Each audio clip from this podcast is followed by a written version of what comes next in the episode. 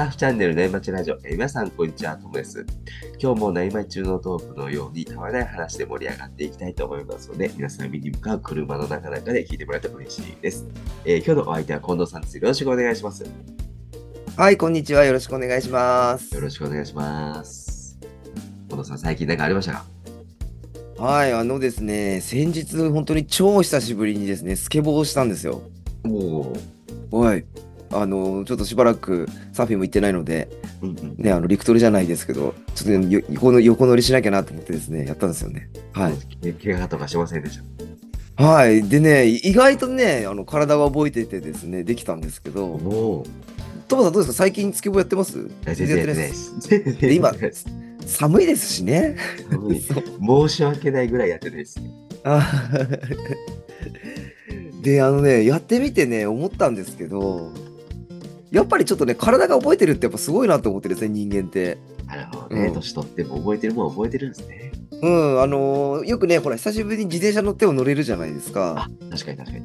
そうそれと同じでねこの運動神経のメモリーっていうのがあってこれってね小脳の方の働きなんですよね。うんへえ。そうやっぱり小脳がねこういう運動のこういうなんていうんですか感覚を覚えるというかそういったものになってくるのでだ逆にほら小脳がちょっとこう病気とかになってしまうとあの立てなくなっちゃったりとかあの歩けなくなっちゃったりとかって結構する病気もあったりするんですよね。うん、でねやっぱりこのね運動神経っていうのはねまあたす確かにやれば全然あのやればほやるほどずっと覚えてるのは多いのであのトモさんあの細かい動きとかってあるじゃないですか。ほうほなんだろう、えっと、けんけさこの前、けん玉の話もしたと思うんですけど、あの、トトランプをこう、カチャカチャカチャカチャってこう、ミシャッフルしたりとか、あとはなんだろうな難か、簡単な、ゲゲームまではちょっといかなくても、ちょっとした細かい運動することってあるじゃないですか。う。ありました。例えばね、料理する方だと包丁であポンとそうですね、それが分かりやすいかな。うん、小麦と包丁とか。あれはね、やっぱね、やってないとね、かなりこの、違いが出るんですよね。だから、こう、う。小脳って大まかなことは大体覚えているんですけど、やっぱ細かいところになると、やっぱり、うん、できなくなっちゃうというか、忘れちゃったりするんですよね、この運動神経って。うんうん。だからこうね、スケボーも普通に乗るとか、ちょっとこう立ってみるとかって、そういうようなのは小脳あって覚えてるんですけど、はいやっぱりこう、なんですか、こう、難しい技？例えばスケボーで言ったら、あのジャンプしたりとか、オーリーとかって言って、ちょっと違ったサーフスケートじゃないような、あるじゃないですか、細かい足技みたいなのって。はいああいうのはやっぱりね、ちゃんとやってやってないとうまくできなかったりやっぱするんですよね。へえ。そこが人間面白いなって思ってて、うん。まあ、あの、普通に最初からできなければそれ以前の話なんですけどね、オーリーなんかはね。確そう。教え込まないといけないですね。そう、ももともとできないことはできないんですけどね、あれなんですけど。そうだからね、これってね、やっぱりね、人間ってどうしてもこう、定期的なやっぱり練習っていうのは必要だなって今回スケボーやってみて思ったんですよね。うん。うん。だから皆さん、あの、いろいろこうね、せっかく覚えた細かいことっていうのはね、やっぱりやらないとね、忘れちゃうから、せっかく覚えたこう技術的なところはね、あの、うん定期的にはやった方がいいかなと思います。要は料理のその包丁さばきとかね。うんうん。そういうものは多少はやっぱり覚えてるかもしれないけど、細かいとこっていうのはやっぱり落落ちてきてしまうので、なるほど。年齢関係なくね。じゃあうん。やっぱりサーフィンもショートボードの方が細かい動き多いじゃないですか。はーい。そういう意味だもしかしたら、ねうん。行く頻度は高めないとやっぱ難しいんですね、ショートは。そういうのがあるかもしれませんね。ね特にね、エアーとか、あ、エアーは、まあ、細かい技ってわけじゃないかもしれないけど、ちょっとしたね、アップスのこういう感覚とかっていうのはやっぱりやっていった方がいいのかもしれないですよね。膝の屈伸とかむず、まあ、難しいところですね、そこはね。うんうん。はいまあ、皆さん練習しましょうね。まあ、自分に活かせる感じなんですけどね。本当に。全然ね、ねこう、そうです今年に入ってもほとんど行ってないので、まだね、私も本当にダメですね。はい。しないとですね。ですね。はい。まあね、暖かくなってきますからね、これからね。そうですね。うんはい。頑張りましょう、皆さん。はい。はい。じゃあそんな話してると、アウトはいセットが入ってがね、そうそう、本題にするんですね。はーい。近藤さんの回はですね、大人サーファーによくある体のお悩みに、えーサーファーズ身体管理学の視点からお答えするというスタイルでお話ししていきたいと思うんですけども、えー今日も近藤さんのインスタの DM にいただいたご質問に対してお答えする Q&A 方式でやっていきたいと思います。はい、あの、今日はね、いただいたね、一つのご質問に対してね、ちょっと、えっ、と、幅を広げてお答えしていきたいなって思ってるんですね。うん。で、まあ、これもね、いつも言ってるようにですね、あんまりマニアックにならないようにね、あの、さらっとお話ししていきますので、気軽に聞いていただければと思います。そうですね、Q&A 方式は特にあのカジュアルな感じですからね。はい、そうですね。ははいい。じゃあですね、このサーファーズ身体管理学っていうのはですね、えー近藤さんのトレーナーとしての知識と趣味のサーフィンを融合させて、大人サーファーに向けて体の管理の仕方とか、えー知識のところを整理したものになります。えーではですね、早速 Q&A に行きたいと思うんですけども、えーじゃあ一つ目いきますね。はい。えー週1、50代のおじさんサーファーです。この週1、50代おじさんサーファーって、うんもしかすると、サーフィン業界の中で一番多い層になってきたかもしれないですよ。ああ、今ね、どうしてもこうね、我々の年代が一番ね、人口が多いっちゃ多いですからね。それに、やっぱりこう、若い頃からやってたっていう人がね一番メインですよね、今、サーフィン業界ね。なかなか20代の方とかって少ない、見ないですもんね、海でもね。地元地元の子以外はね。うんうん、まあ、いろいろね、こう、なんだろう、生活環境とかね、こう、時代が変わってきちゃったのかもしれないですけどね。そうですねうん、はい。でえー最近サーフィンすると、背中や腰が痛くなってしまいます。ああ、はい。うん。どこか悪いわけではなく、若い頃にはなかったことです。何か原因等あるんですかね、対処法なんかも知りたいです。はーい、あれ、これですね、トモさん、4つ持ちじゃないですか。はい。ちなみにトモさんはあれですかね、そと今、普段は、あの、いつもの腰痛で出てない日にサーフィン行った時に、はいこれ、サーフィン中にやっぱり腰不調になったりします？いや、サーフィン中は僕ね、あんまり気にならないというか、あでもテイクオフするときにちょっと重いなって感じはあるんですけど、はい。うん痛くなってきたってなんか進行する感じじゃないです、サーフィン中に。それはないですかね。うんうんうんうんうん。まあ、これね、多分、同じかなっていう気がするんですよ、トモさんはい。とのね、症状的なところが、うんうんこの方もね、あの、うん怪我とかしてるわけ、これね、あの、質問にも書いてあります。怪我じゃないみたいなこと書いてあるので、うん。ちょっと慢性腰痛とこう付き合ってるような感じの方かななんてちょっと思ったりするんですよね。ううんん。僕と近そうですね。うん。だから、で、あのね、仮説を立てた感じのね、あれになってしまうんですけど、はい。まあこれ普段のね、こう長年の生活環境だったりとか、まあ多少年齢によってのね、この筋肉が硬くなってですね、こう柔軟性の低下でこう腰だけじゃなくてね、他のところが血流不足とかになって、結局それが腰に負担がかかっちゃったりっていうことが結構あるので、これね、多分ね、こういったね、このいろんな考えられることがあるんですけど、今日はね、この、この方に対して、多分これかなっていうような、ちょっとポイントをね、また4つ出してですね、ちょっとお話ししていこうかなってちょっと思ってます。はい。ああ、もうこれ近い症状なんで、とても気になりますね。うん、まあね、これ、多分トモさんも多分結構同じような感じかなって思いますよね。こう結構我々の年代多分多い多いかなって思ったりするんですね。この腰だけじゃなくて、この肩とかね、終わった後痛くなっちゃう人とかも多分いたりとかすると思うので、はい、そうですね。この質問を週1、40代のおじさんさんはですね、読み替えたら、ほぼ僕ですからね。今日はもしかしたら皆さん、お俺だよっていう人結構いるかもしれないですね。かもしれないですね。ですね。うん、じゃあ、一つ目のポイント、お願いできますか？はい。でね、これね、まあちょっと予防法みたいな感じにもなるんですけど、はい。やっぱりね、これストレッチとね、まあ筋トレというか、少しこう、普段の陸トレをね、やっぱりしっかりもう一回皆さんやっていただくのもいいかもと思いますね。うん。で、これってね、やっぱり、普段の姿勢とか、多分、積み重ねになっちゃってると思うんですよね。うん。で、これ、やっぱりサーフィンの前にね、やっぱりこう、硬くなってるような背中とか腰のストレッチをやっぱり行うような準備運動もするってことがやっぱりすごく大事だったりするんですね。うん。多分ね、入念にやってなかってるかもしれないんですよね、この方も。普段の姿勢のまま海入っちゃったりとかって。うん。はいはいはい。で、あの、特にね、もも裏の筋肉とか、まあ腰回りの筋肉とかですね。あとはあのちょっとひねりを入れるようなねストレッチとかをしっかりやってこう柔軟性を高めるってことが大事になってくるので、うん。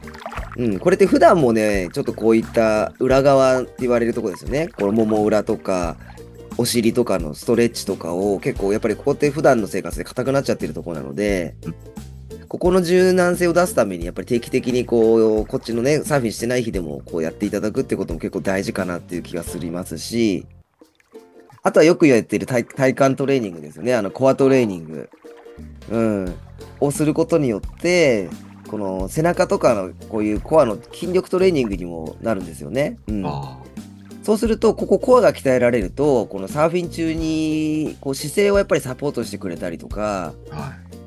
こう、体にかかる負担をね、こうやっぱトレーニングしてる人の方がね、分散させることができるんですよね。おそう、これ普段やってないと、そこに多分腰とかに多分すごくその力がかかっちゃったりとか、負担がかかっちゃったりしてるんですよね、多分。はいはいはいはい。そうするとサーフィンしてる時も同じところにこう負担がかかっちゃう可能性があるんですよ。ああ。なんか、ま、座る姿勢があんまり良くないって言うじゃないですか、ずっと座ってて、うん。海に行く前も運転で1時間2時間座るじゃないですか。そうですよね。週一の方なんかだと特にそうなりますよね。ねえそっからのサーフィンってなるとやっぱ体は、はい部位が疲れてるかもしれないですよね。うん。で、普段、た例えばデスクワークのね、ともさんみたいにしてる方だとしたら、結局、腰とか、こう、猫背気味になってると、この肩甲骨周りの筋肉とかも常にこう、なんかこう、引っ張られてる感じになっちゃうんですよね。うん。うん。そうすると、そこにずっとこう、力がかかるような姿勢になっちゃってる可能性があるんですよ、無意識に。はいはい。そうすると、サーフィンするときって、こう、逆の姿勢になるじゃないですか。どっちかっていうと、ちょっと軽く反り腰じゃないですけど、うんパドルするときとかって。うん。そうすると普段からずっとここに力が入るような姿勢にになってるわけだからそこにやっぱり力が入りやすくなっちゃうんですよねあ。そうそうするとそこに疲労とかがすぐ溜まりやすくなっちゃってすぐ痛みとか疲れとかが出ちゃったりしてサーフィン終わった後にすごくこう嫌な感じになったりってする可能性も結構あるのでね。あなるほどね。若い時はそういう癖がなかったから、そこにうん力が集中しなかったとかってのも、もしかしたらあるかもしれない。はい。そね、やっぱ若い頃ってそれだけ血流も良くなってるから、そこに疲れがあんま溜まんないかったかもしれないんですよね。うん。なので特にね、これ日々同じ姿勢でね、行っている仕事とかね、立ち仕事とかデスクワークとかの方だったら、もしかしたらこういった日常生活を送っている人は結構、そういった面も要注意なので、このストレッチと筋トレをやっぱり、そんなね、ガチガチジムに通ってやらなくてもいいので、リセットする上でもちょこっと習慣つけてもらえるといいかもしれないですね。あサーフィン以外に。うん朝起きたら腰とか肩とか痛いんですけど、あー、もう確実にそうすると思う結構負荷負担が負担がかかっちゃってる可能性ありますね。その部位に。うん。で、ストレッチするとちょっと楽になるんで、うん。少し日々ちょっとやった方がいいかもしれないですうね。ん、うん。やっていきます。はい。やっていきましょう。じゃあ続いて2つ目のポイントを教えてもらう。はい。で、これはね、やっぱりね、サーフィン中になるんですけど、正しい姿勢とね、こうテクニックの問題になってくるとは思うんですけど、うん。で、これやっぱりね、たサーフィン中ってやっぱり正しい姿勢を保つことがやっぱり重要だとは思うんですよね。うん。これ普段の姿勢みたいにこうね、あのデスクワークのまま背中を丸めたりとかですね、無理な姿勢でね、波に乗ることで、さっきのお話とちょっと被るんですけど、背中とか腰にやっぱり負担がかかっちゃうんですよね。はい。うん。で、やっぱりこれ適切な姿勢を保つためにも、やっぱりこう、自分の、自分にとってこう、ライディングにいい姿勢ってやっぱあるとは思うので、まあ、背筋を伸ばしたりとか、こう、膝を、膝じゃない、まあ、腰をね、曲げすぎないようにするっていうことも要注意になってきますので、で、これやっぱりね、スクールとか通ってもらって、もしあれだったらこう、ホーム見てもらうのもいいかもしれないですよね。自分の。で、客観的に見ると、ものすごく猫背な姿勢のライディングしてるとかっていうのは自分でわかるのでうん、なんかこうね、あの、映像撮ってくれたりするじゃないですか、はいあはいはの、スクールとかだと。うん意外とこういった面テクニック面じゃないですけど、フォームですよね。もしかしたら、あの、変なフォームになってる可能性もありますので、結構自分のフォーム見ると結構情けなくなる時ってあるじゃないですか。うんえ、こんな感じで乗ってるんだみたいな。そそう。そう。だこれ、正しい姿勢っていうかね、こうやっぱりね、自分のフォームをもう一回見るっていうのも結構大事かもしれないですよね意外と波待ち中の時も変なフォームで波待ちしてるかもしれないですしね、普段の姿勢、さっきと同じように、あの、ね、あの、日々のデスクワークの姿勢で同じような感じで波待ちしてるかもしれないって。ああ、ね、ちょっとこう、なんか乗る位置を間違っているとかね、座る位置間違ってるとかで、はい。体が疲れてるかもしれないですよ、それでね。うん。で、この辺はやっぱり自分でなかなか自覚しづらいから、あの、まあ、周りの人にみ、ね、一緒に行く仲間とかに見てもらうのもか大事かもしれないですし、うん。やっぱね、こう、スクールのインストラクターとかの方に見てもらった方が、やっぱり姿勢とかね、正しいフォームとかって分かると思うので、一回客観的に見てもらうってことも大事かもしれないですね。これ正しいフォームみたいなのね、ライディングの。うん。まあね、これ、中級者以上の方のの方になるかもしれないんですけどね。うん。初心者だとね、あんまりそこまで、もうあの、ね、まず波待ちする余裕とかね、あのレテイクオフする余裕がないと思うので、どっちかっていうと、ちょっと中級以上の方になりますかね。こうやって姿勢とフォームのチェックっていうのはですね。でもパドルするときの腰とか手の使い方とかも、やっぱりあるんじゃないですかね、そのフォームみたいな。ありますね。そうするとね、初心者でもうん、なんか参考になるのかなあ確かにそうですね。はい。うん。ここはちょっとそうですね。見てもらうのはいいかもしれませんね。これがまあ2つ目になりますかね。はい。じゃあ、はい3つ目、お願いしてもいいですか？はい。で、3つ目なんですけども、まあ、あの、エンデュランスの向上っていうことなんですけど、このエンデュランスっていうのはね、まあ、要は心肺機能を上げるってことなんですよ。はいはいはい。まあ、やっぱりスタミナをつけるってことになるんですよね。はいうん。やっぱりこれね、全体的にスタミナが落ちると、やっぱサーフィンってやっぱりね、結構中級ランナーぐらいの、結構、なんつうか、持続力、持久力の必要なスポーツになるんですよね。パドルずっとしてれたりするじゃないですか。うん。で、これやっぱり心肺機能が落ちちゃうと、やっぱりこういったエネルギーの供給とかがどうしてもうまくいかなくなっちゃうんですよね。すぐ息息が切れちゃったりとか、あの力が出なくなっちゃったりするんですよね。持久力落ちれば、心肺機能落ちると。で、そうするとね、長時間こうサーフィンできなくなっちゃうんですよね。うん、意外と。まああの膝腰のね、ファンウェーブでもそんなにね、こうパドルする必要ないコンディションだったら別かもしれないんですけど、ある程度ね、こう、胸肩ぐらいのコンディションだとやっぱりパドル力って必要になってきますから、そう、ここでね、あの、意外とこう、スタミナ切れでですね、変な姿勢になっちゃうっていう可能性も結構あるんですよね。うん。まあでもファンウェーブでもね、いっぱい乗れるから、疲れますよね、若い頃に比べると。そう、疲れますよね。で、人間疲れたらやっぱりこう、フォームじゃないですけど、やっぱり姿勢も崩れるじゃないですか崩。れます、崩れます。どう考えても。うん。で、やっぱりその状態でやってたら、やっぱり正しい筋肉にちゃんと負荷がかからないので、はいはい、はい。やっぱりこう、普段使ってる、酷使し酷使してる、りあの、筋肉の方に、おのずと力が入っちゃうんですよね。うん。それってやっぱり良くないことだと思うんで、息入れすると、集中力とかもなくなりますよね。なくなります。じゃあ、意識してる姿勢なんかも崩れて、はいぐちゃぐちゃになりますよね。そう。これもね、やっぱりあるかなって気はするので、ねえ、大事かなって気がします。で、これ心肺機能ってやっぱりどうしてもね、若い頃に比べたら落ちますから、そうですよね。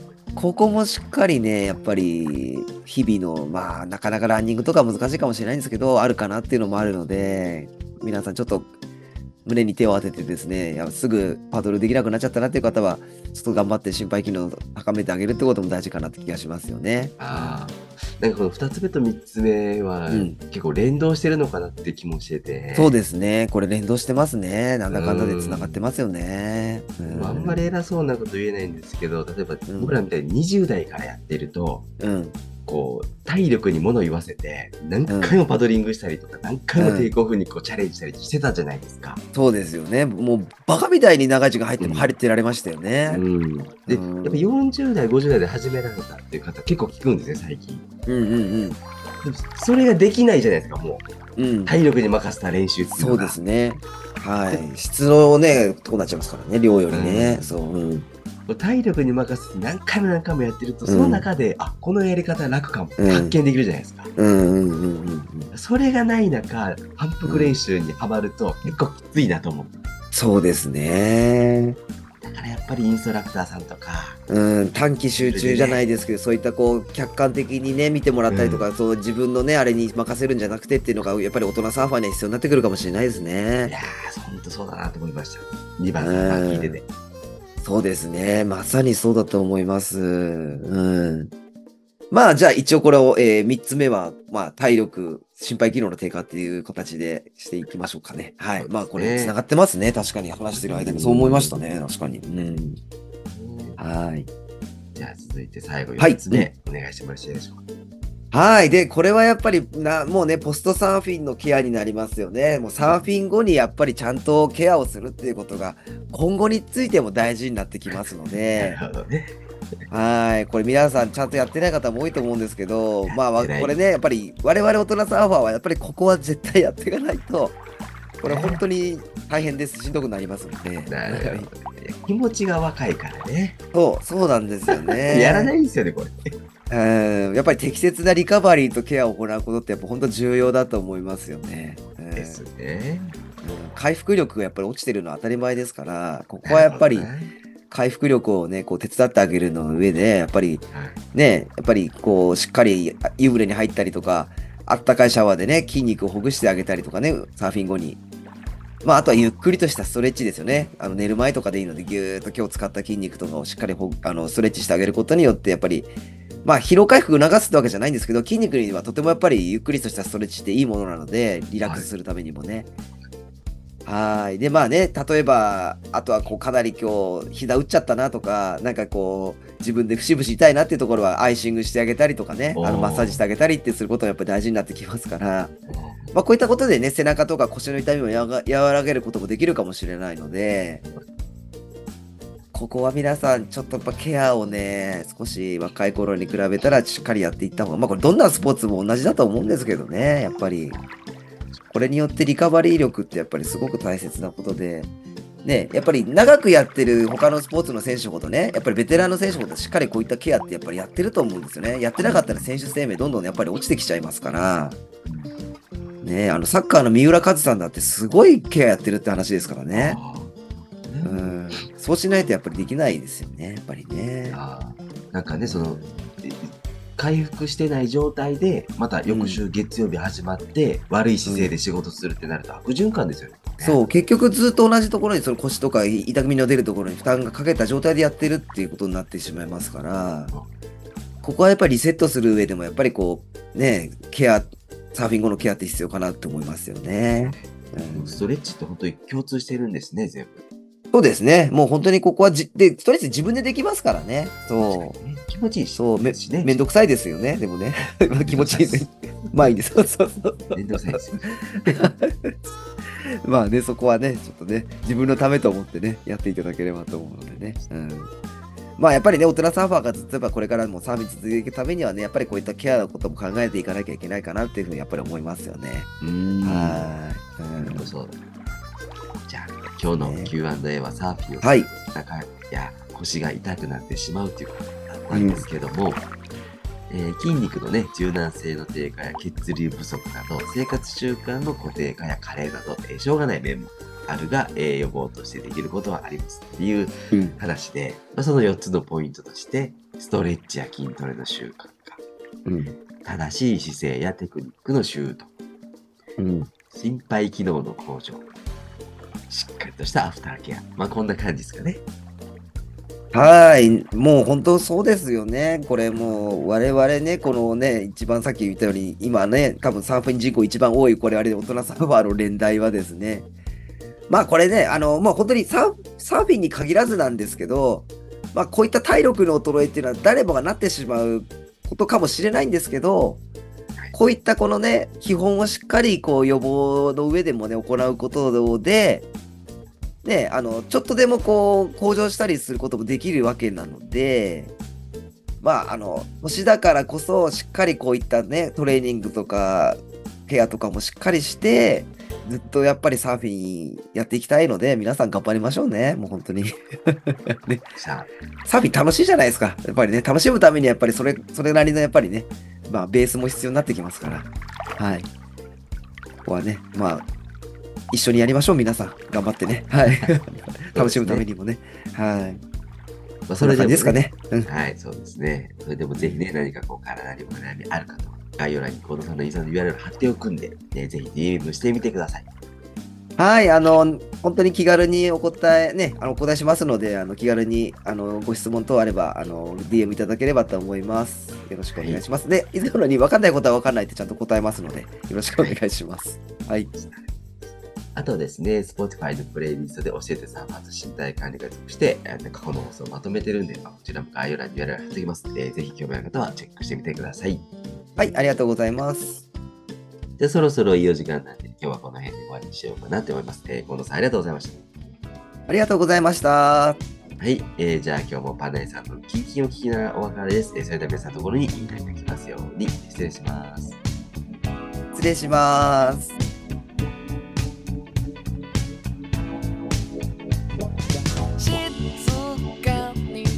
暮らそう君がそう言うから引っ越した